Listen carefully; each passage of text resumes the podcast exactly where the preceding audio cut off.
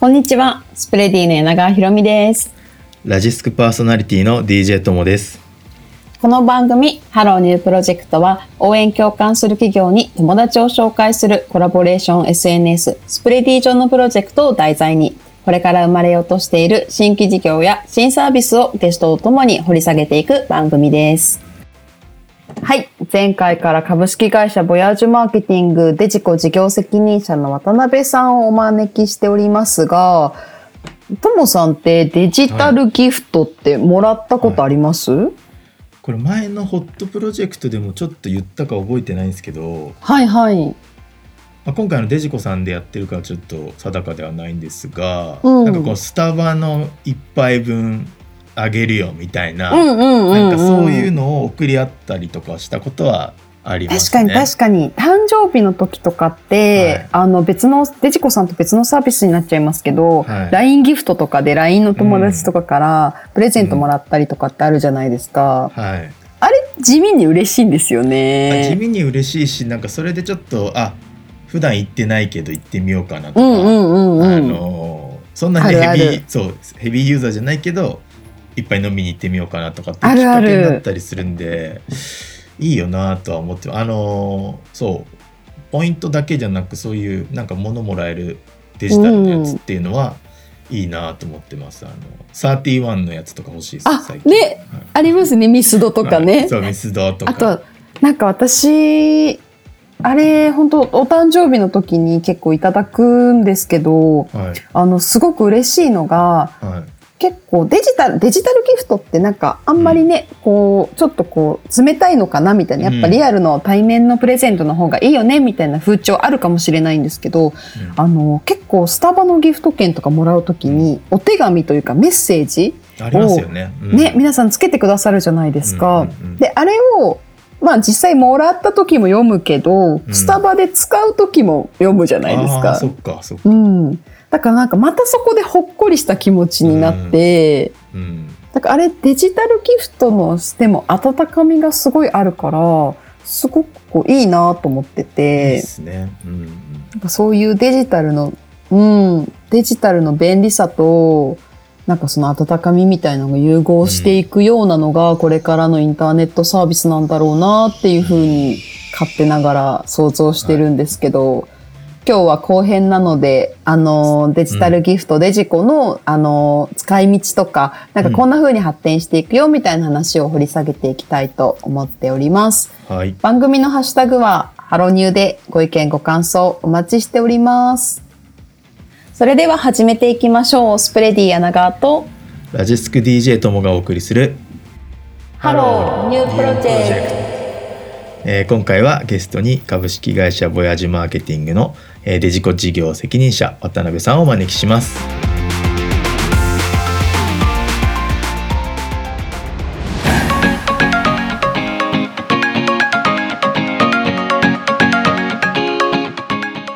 のさっきおっしゃってたジョジョ園山焼肉券プレゼントみたいな福利厚生にも使えるし今までその図書カードとかクオカードとかこあうあ紙で送っていたことにこだわってた会社さんたちもじゃあなるべく出社しないようにしようってなるとじゃあそれをどうやって置き換えようみたいなのでうんうん。デジコに変えたりとか。なんかちょっとあれですよね。外からの圧も追い風になったっていうところがありそうですね。そうですね。うん。あと、まあ、その法人さんで言うと、まあ、そういうニーズもありますし、あとは、その、消費者側も、うん。あの、キャッシュレスとか、そういったところの流れが、あの、まあ、うまく受け入れる土壌というか、あうん。の、できてきてるのかな、なんていうのは思っていて。うん。うん。うんなので、あの、コロナとか、キャッシュレスとか、まあ、そういったのは、まあ、両方とも、あの、僕らにとっては、すごい追い風にはへえ、すごい先見の明がありましたね、渡辺さん。いや、あの、コロナは別にに読めてないです。誰も読んでないと誰も読んでないですけどね。えー、すごい。そっかそっか。キャッシュレスとかっていうのは間違いなく、うんうんうん、ワードとしては。うんうん確かに実際配るなんかノベルティを配るみたいなこう対面の場がやっぱりないという状況がうんこうさせてるというのがなんか聞いててうんうんすごい腑には落ちましたね。はそうですよね。い。確かに。なるはほどな。人が集まらないようにししながら、いかに盛り上げるかみたいなことをやるときに、なんかはいくじとかも引けたりするようなやつも出てましたよね。ああ、ありがとうございます。うんうん今、そう、あの、企業様向けへの、あと新しい機能として、えっと、そう、インスタントウィンっていう、あの、くじを引けるような機能を作ったりとか、うん。あとは、えっと、デジコを、あの、通して、そのアンケート調査みたいなのも簡単に取れるような仕組みを提供したりとか、うんうんうん。あの、まあ、ちょっとそういった、えー、まあ、デジタルギフトに付随するサービスっていうのも、うん、あの、今、目下開発を進めてますね。えーいや、今ちょっと頭の中で想像してたんですよね。なんか商店街の抽選会とか、ああいうリアルなものって今、なんかやれなくなってるのかなとか思ってて。あ福引きみたいですね。ねねそうですよね。福引き見ないです。まあ 商店街に住んでないんですけど、ともさん商店街に住んでましたよね。福引きは見なくなりました気がしますね。やれないですよね、あの、このご時世。はい。だから、今密じゃないけど。なんか福引きって結構あの主婦の方とか楽しいと思うんですよお子さんとかいる方って。はいはいなんかねいろんな商店回って、うんある程度の買い物をしてやっとポイントがポイントというかなんか一回引けるみたいなのが、ね、そういう楽しみがあるけどそういうのいやも全部じゃデジタルに置き換わっていくんですかね？ね。いや、あの、そうだと思います。うん。あの実はそう、そう、まあちょっと近しい話で言うと、はいうんそう、あの、先月プレスリリースでも出させていただいたんですけど、埼玉県さん、やうんっぱその行政も、あの、もうそういうところに、あの、すごい困っていて、今まであうんの、キャンペーンとかっていうのをリアルでやっていたはいはいですけれどはも、まあなかなかその、もうイベントができなくなっちゃったので、い。はい。そのデジタルに置き換えたいということで、うんえっ、と、先月ちょうど埼玉県さんにそのくじ引きの、僕らが作ったくじ引きの機能を使っていただいて、へえ。それはまあ、オリンピック、パラリンピックの、うんあの、町おこしみたいな、このはいはい。あの、キャンペーンだったんですけど、はい。じゃあなんかそういうイベントと連動して。うんはい、イベントとの連動っていうのは、あの、最近だと事例がまた増えてきました。あえーー、すごい。じゃあやっぱそういう町おこし、地域おこし的なところの文脈でもうデジデジタルギフトに置き換わっていってるというところなんですね。はい。うんうん、なんかこれから先考えてらっしゃることとか言える範囲であったりするんですか？この、ああの全部はい お話できたらとは思うんですけど、僕らがやっぱ強みにしたい部分で言うと、やっぱり、あの、お金に近い、えっ、と、うん。ギフト券っていうものを、あの、そちら側をちょっと突き詰めていきたいなとは思っていて、うんうんで、今僕らの、あの、ポイント、僕は先、まあ、結構あの、6000種類っていう、あの、電子マネーの数とか、あの、交換先の、えー、数はちょっと先ほどお伝えしましたが、まだまだ、あの、うん。交換、えーできない、えー、キャッシュレスサービスだったり、ポイントサービスっていうのが、あの、あったりはするので、ちょっとそこをちゃんと拡充させていきたいっていうのが、うんうんうん。あの、あったりはします。うん。うんであとは、そうですね、えっ、と、狙っているところ、ちょっとここはどこまであの、噛めるかわからないんですけど、そうん。の給与自体が来年にはデジタルマネー化するっていうあ話がはいはいはいはいそこにもああなるほどあるので、ちょっとそこを目指しながら、あの、やっていきたいなとは思ってます。ななるほどね。そっか、その流れにもデジコさん乗れるんですね。そうですね。すごい。お金のあの流れをちょっと変えていきたいなと。うんうんうんうん。はいはいはいでもそっか。じゃあなんか、給料、給与を申しもらって、はいじゃあなんかあれってよくね、全部ポイントになったらどうすんだみたいな議論ありましたけど、デジコなら6000種類に交換できるのいで、ろいろできるとか。いろいろね、給与和音に入れて7個に入れてとかいうことができるわけですね。そっかユーザーもうちょっとまあ受け取り側ながもらやっていきたいなとはう。。うんんなんかトモさん言いかけました？いやなんか受け取り側もそうやってこう選べるっていうのがあるからっていう強みはありそうですねなんか、うんうん、このポイントで給与を払えますになっちゃうといやいやいややめてっていう いやすごいないんだけどね全部全部スイカですとか言われたらちょっとちょっとみたいな。なると思うんで、そうですよね。はいかに。レジコ、レジコ強いな、そしたら給与になるのは。楽しみですな、なんかサービスですね。あありがとうございます。はいはい。えー。まあ、今後もそのじゃあデジコがこう拡販していくためにというかどういう方々にさらに使ってもらいたいとかっていうのってありますか？そうですね。えっ、と、ここの領域とかっていうのは実は決めてないというか、あんまりなかったりするますし、えっ、と、僕らの今の取引先さんも、えっ、と、まあ、教育業界だったり、えっ、と、うんゲーム業界だったり、うん。あとは食品メーカーさんだったり、あの、本当にいろいろな多様な、あの、クライアントさんがいらっしゃってるんですけれども、だからなんかこのお客さんにっていうのは正直ないです。なるほど。うんうんうんうん。今なんか、はい。あ、注力していきたい業種とかありますか？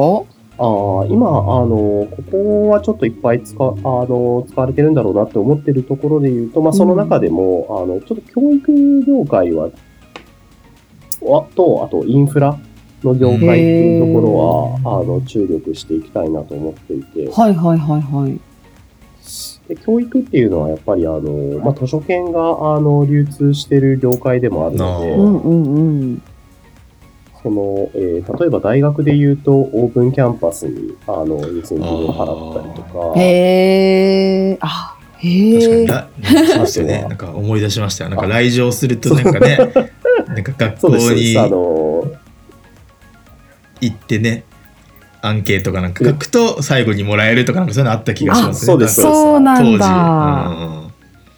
あとは、まあ、予備校とかも、うんあの、じゃあ実際その入学のお祝い金みたいなのを今商品券とかで渡してたりとか。でそれがあのリアルのあの金券だったりっていうのを渡してるんですけど、うんうんうんまあちょっとその辺は攻略していきたいな、なんていうふうに思ってなるほどねいる。のと、あとインフラはインフラで、やっぱ乗り換えのキャンペーンみたいなのを、うんうあの。まあ、電力でも、あのガスでも、やっぱ皆さんあのやられているので、うん。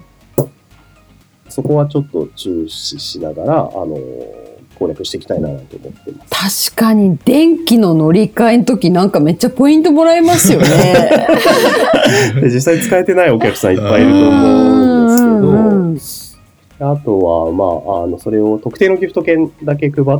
てるというか、うんうん。あの、お客さんいると思うんですけど、まあ、先ほど言った通り、やっぱあの、世の中、日本全国で言うと、やっぱ使われるギフト券とかポイントってもう、本当あの、地方というか地域別でバラバラなので、はいはいはい。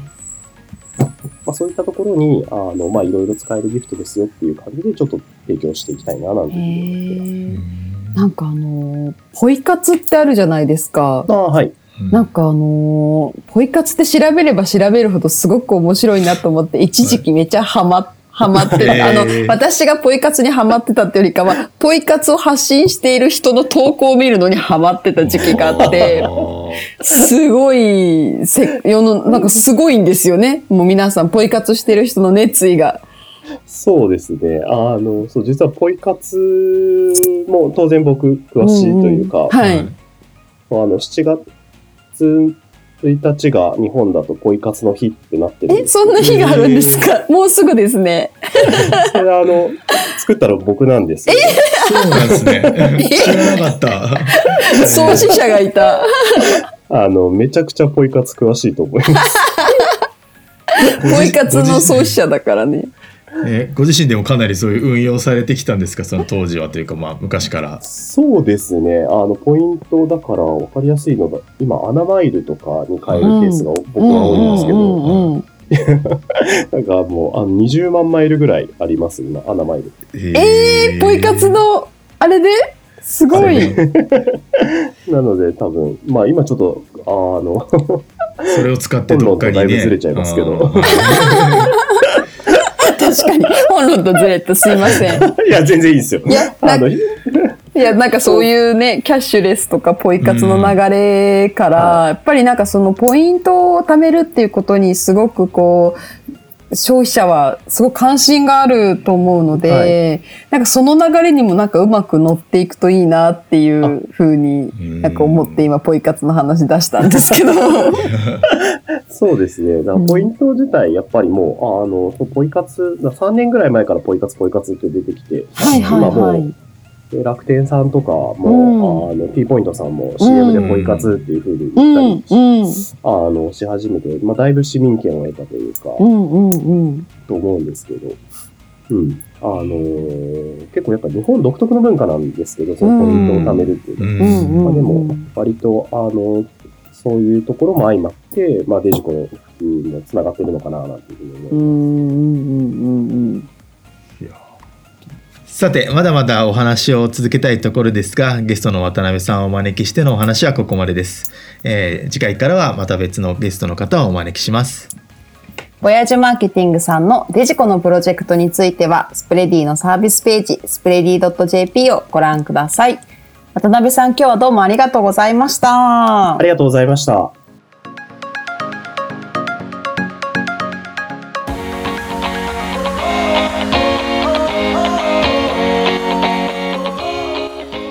さて、ここからは応援共感する企業に友達を紹介するコラボレーション SNS スプレディ上に掲載されているプロジェクトを紹介するホットプロジェクト。ともさん何か気になったプロジェクトありましたか？はい、今回気になったのはこのスプレディ上の案件掲載の画像が気になったんですけどはいはい。ワークスイッチラボっていうこの文字とともにちょっとバ,、ねバーチャルなというかなんか背景色のやつが気になってましてはい。これなんだろうっていうところですね。はいはい。はいパーソルプロセステクノロジーさんのはい、案件ですよね。そうですねあのー、新規事業が生まれる組織づくり、新規事業に挑戦する、したい人を応援をテーマにディスカッションしたいっていう、ああの、うんプロジェクトをパーソルの宮崎さんに出していただいてるんですけど、はい、そもそもワークスイッチラボってもうめっちゃドーンって文字がね、すごい入ってきましたね。ねすごい組織が出来上がったんじゃないかっていう。なんかあの、パーソルグループさん最近、あの、結構面白い取り組み何個かリリース出されていて、うんまあ、全体的にその何かというと、なんかその、まあ、パーソルってこう人材とか転職とか、そういうね、あの仕事を扱う会社さんなんですけど、うん。なんかまあそもそもなんか世の中って今、うん。じゃあなんか、まあそもそもスプレディは、そもそも言い過ぎだな。ススプレ、あの、口癖なんですよね。はい新規事業を扱ってる、新規事業のプロジェクトばっかり扱ってるのがスプレディなので、うん。なんかスプレディの案件見てると世の中新規事業だらけじゃねえかってちょっと思うんですけど、全然実はそんなことはないじゃないですか、はいもちろん。で、みんなこう、いろいろもやもや悩んでますと。うん。で新規事業、なんか既存の営業、営業ずっとやってて、うん。新なんか新しいことやりたいなとかって思ってる方いらっしゃったりとか、うん。あと、なんか、スタートアップってすごいキラキラしてるように見えるから、外からすると、いうんなんかスタートアップ行きたいなって思ってたりとか、まあ、そもそもスタートアップじゃなくても、転職したいなとか、何か外の世界知りたいなってもやもやしてる方の方がおそらく多いと思うんですよ、就業人口の中では。ね。はい。はいうんで、そういう方々向けに、やっぱりでもいきなり転職とかはい副業とかをこうんうするのってやっぱ重いので、うん。なんかまずは、あのー社外の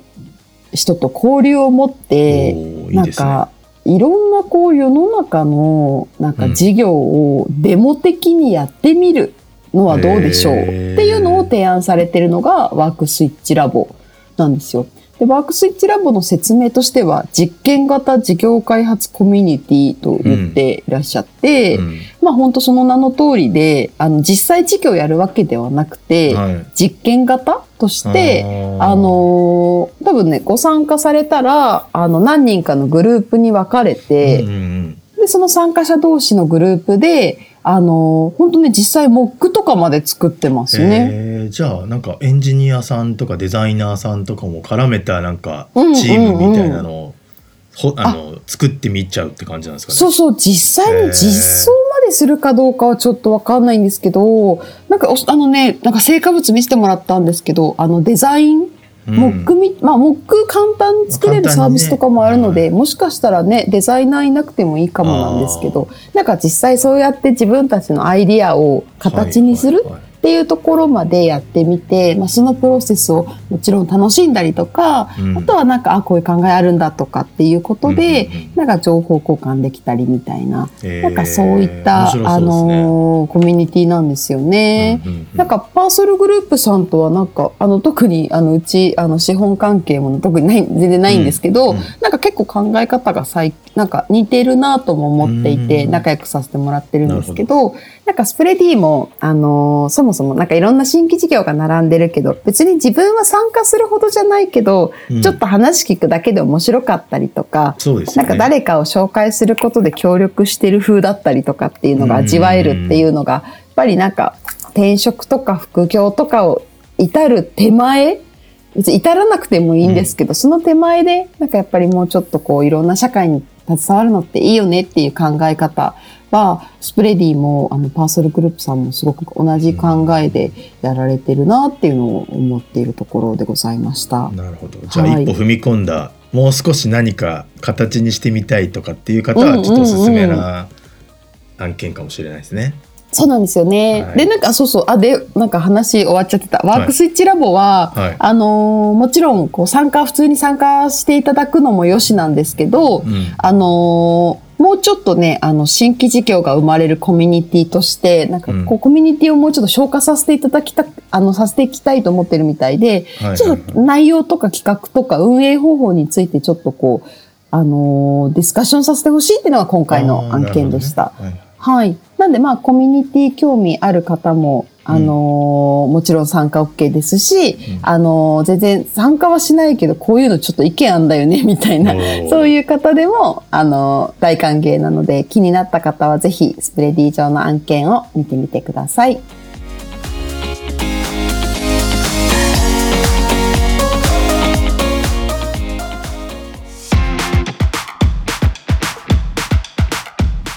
ハローニュープロジェクトエンディングのお時間となりました。ともさん、今日の収録いかがでしたか？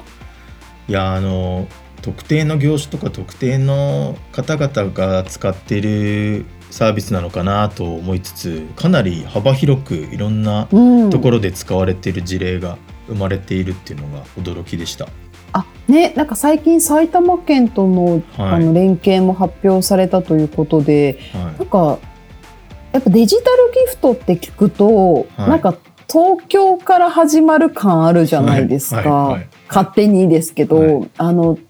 ですけど、やっぱなんかそのろデジコさんとかって6000種類も交換できて、じゃあなんかイオンの和音とか、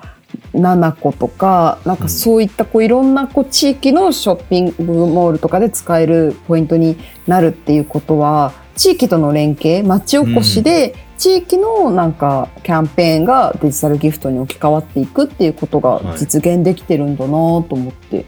すごくこう、いいサービスだなって。うん、そこになんか強みがある気がしましたね。ね。はなんかあの、給与の話も、い、はい。あれなんかね、私、その、キャッシュレス、私結構キャッシュレスなんですけど、んうんうん。普段の生活は。でも、はい。クレジットカードが多いから、はい、あんまりその、なんだろう、キャッシュ、その給与をポイントでもらうみたいなのって、うん。なんかいいの、どうなんだろうって思ってたんですけど、個人的には。うん、でもなんかデジコがあれば給与、ああの、ー。キャッシュポイントでもらってもいいのかなって。そうなんか全額じゃなくてなんか一部とかなんかちょっとなんかそれ頑張った時のとかなんかそういうプラスアルファでああ、まあそうね。受け入れやすいだろうなとは思いました。確かにローンの引き落としがあるのに全部さなんかポイントとかで来られても困るよねみたいなそういう話ありますよね。そうそうこれ言おういそうこれ言おうと思ったんですけど全員が全員ポイ活あの得意じゃないんでそうそうそう。ねこうやってうまくやったらこれに変わるとか、うんうんうんうんかなりマスターしてる人じゃないとというか、うんまあちょっと面倒くさい部分もあると思うので。お得にやられてる方はすごい尊敬するんですけど、いやポイ活は豆じゃないとできないからね。すごいですねやってる方は。はいあれはすごい。ちょっと一回やってみたんですけどちょっとねはい挫折したんですよね。いや挫折しますよね。でもあのポイ活の日にはちょっとそこをまた改めて考えるきっかけ確かに。7月1日でしたね。初めてまさか知りました。の渡辺さんが創始者だった。はい。それを初めて知りました今日。はい。7月1日はポイ活の日ということで今日覚えたと思います。はい、はい。あのポイ活ポイ活ね結構調べると面白いんであの沼ですね。ハマるんです。沼なんですけど あの、ぜひぜひデジコさんでのあのサービスもちょっと調べてみてください。次回は別のテーマで別のゲストの方をお迎えしてお送りをします。番組のハッシュタグはハロニューでご意見ご感想お待ちしております。応援共感する企業に友達を紹介するコラボレーション SNS スプレディ上のプロジェクトを題材にこれから生まれようとしている新規事業や新サービスをゲストとともに掘り下げていく番組ハローニュープロジェクトお相手はラジスク DJ ともとスプレディの柳川ひろみでした。また次回お会いしましょう。バイバイ。